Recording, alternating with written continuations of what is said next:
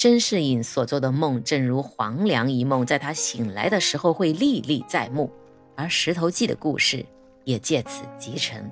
你发现没有？如果我们去细细的品读，真正的石头记讲述的并不是人的故事，而是一部讲述鬼怪的故事。这部书从某些角度来看，明说风月，暗讽世事，虚指仙，实写鬼。我们前面就已经说过了，开篇就是一僧一道细细解读，那僧人就给道士讲述了一场绛珠草和神瑛侍者的前世纠葛。绛珠草修行得道之后，虽然被称为绛珠仙子，神瑛侍者呢也居住于赤霞宫，貌似均为仙人，但绛珠草啊生长于西方灵河岸上三生石畔。西方灵河按照字面意思。佛教称阿弥陀佛所居的世界为西方净土或西方极乐世界，而佛教称野龙住而不枯竭的河川为灵河，西方灵河就是仙界的仙河，亦或者是天上的银河。那么，真的如此吗？书中说到西方灵河边有三生石，但是三生石根据中国古代的传说又在何处呢？按照民间故事，人间有三处三生石，分别是在杭州西湖的灵隐寺、曲阜的九仙山、江西的三清山。但是这三处明显都不符合书中故事的发生地。除此之外啊，传说中阴间还有一处存有一块三生石，那就是阴间的忘川河边。后来呀。这一僧一道更是把故事引到了通灵宝玉上面，实则就是对着墓碑展开的故事叙说。为什么这么说呢？你想一想，从古至今有什么故事是被刻在石头上的呢？都是碑文里面。当一个人死后，无论你是皇帝也好，还是普通的平民百姓也好。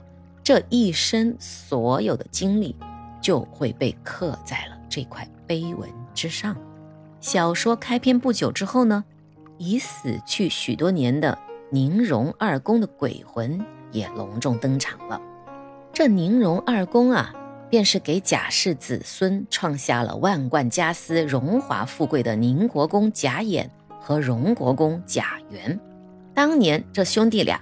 跟着太祖皇帝起兵打天下，九死一生，才挣下这赫赫战功，泼天富贵。谁想到后来啊，不孝子孙们躺在祖宗的功劳簿上，那是睡大觉啊，一味高乐不了。好色的、嗜赌的、乱伦的、收受贿赂的，还有避世修仙的，玩的那叫一个嗨。早已把当年宁荣二公创下的偌大家业是一败再败，以至于到小说开篇时，这贾府早已是瘦死的骆驼，日常开销常靠卖地、卖古董、卖金银首饰来救济。这死在地下许多年的宁荣二公当然就死不瞑目了，也没有心思去投胎，所以眼见幻景仙姑到了宝玉的梦里，便急急忙忙地赶来。殷殷叮嘱警幻仙子一定要将嫡孙贾宝玉引入正途，那他们兄弟俩也就是死而瞑目了。这许多年一直未投胎的宁荣二公的鬼魂居于何所呢？若我们认真的说一番鬼话的话，那便是居于贾府的祠堂内。小说的第七十五回啊，就写到了。中秋节前，贾珍煮了一口猪，烧了一枪羊，又整了一桌子的丰盛佳肴和果品。众人在汇芳园喝酒行令，听小曲儿，一直就嗨到了三更时分。然后，忽听那边墙下有人长叹之声，而这墙外四面并无房屋，却紧靠着祠堂。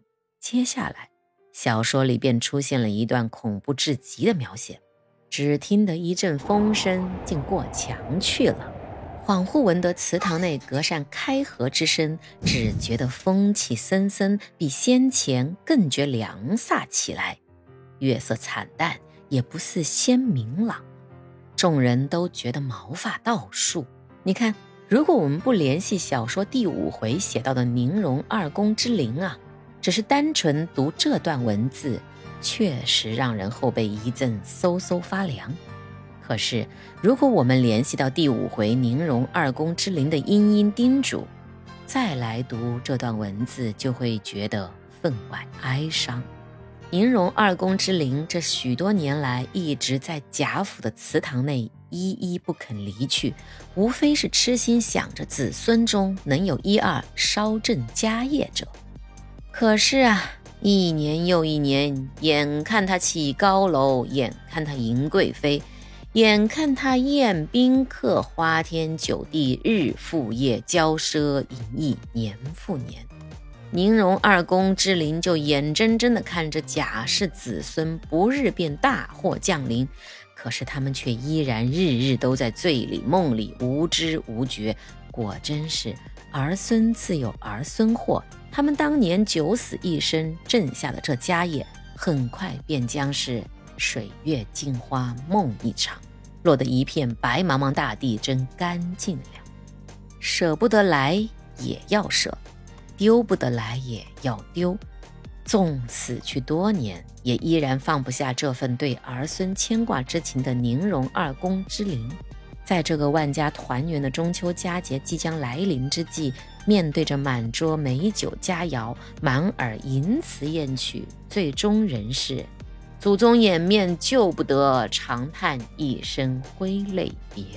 那有着丢不开对儿孙百般牵挂的痴心父母，迟迟不愿投胎如宁荣二公之灵者，也有着痴恋生前牵挂之事、牵挂之人，迟迟不愿就死如秦钟者。作为秦业之子啊，秦可卿之弟，小说第七回写秦钟一出场便吸睛无数。但见他粉面朱唇，眉清目秀，还身材俊俏，举止风流，怯怯羞羞，有女儿之态。于是初见面便直接入了宝玉的法眼。然而秦钟后来的表现却让人大跌眼镜，整个就是警幻仙姑口中以皮肤淫烂之蠢物儿。秦钟和宝玉一道去贾府家塾上学，把一个私塾课堂闹了个人仰马翻。后来又与馒头庵智能而行云雨之事，赋予宝玉缠绵情深，这样用情之烂的海王，实在是让人无语至极。小说第十六回写秦钟与智能偷情之事被秦业发觉，遂逐出智能，痛打秦钟，然后着了气恼在心的秦业老病发作，一命呜呼。这之后啊，秦钟因偷情着凉，又挨了打。内心悔痛无比，终至奄奄一息。接着，便有许多鬼判持牌提锁来拿人魂魄了。